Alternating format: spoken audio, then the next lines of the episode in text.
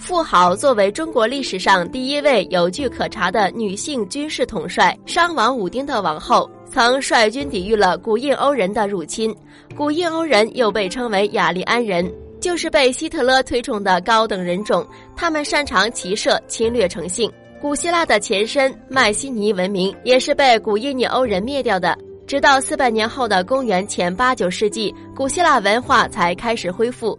这一时期还被西方学者称为黑暗时期。希腊神话中的女战神雅典娜连点水花都没冒出来。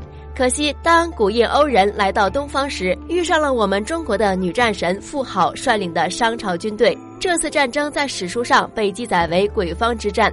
这次战争，几尽天下无敌的古印欧人败了，一部分被殉葬，一部分逃到西域。最后融入了中华大家庭。事实证明，中国能延绵至今，可不是全靠温良恭俭让。兔子发起狠来，谁都不惧，管你有多横，哪怕母兔子也能咬死人。富豪保住了中华文明的种族和文明，不然我们现在就会像我们的邻居一样，大部分人是永世不得翻身的手陀罗及贱民。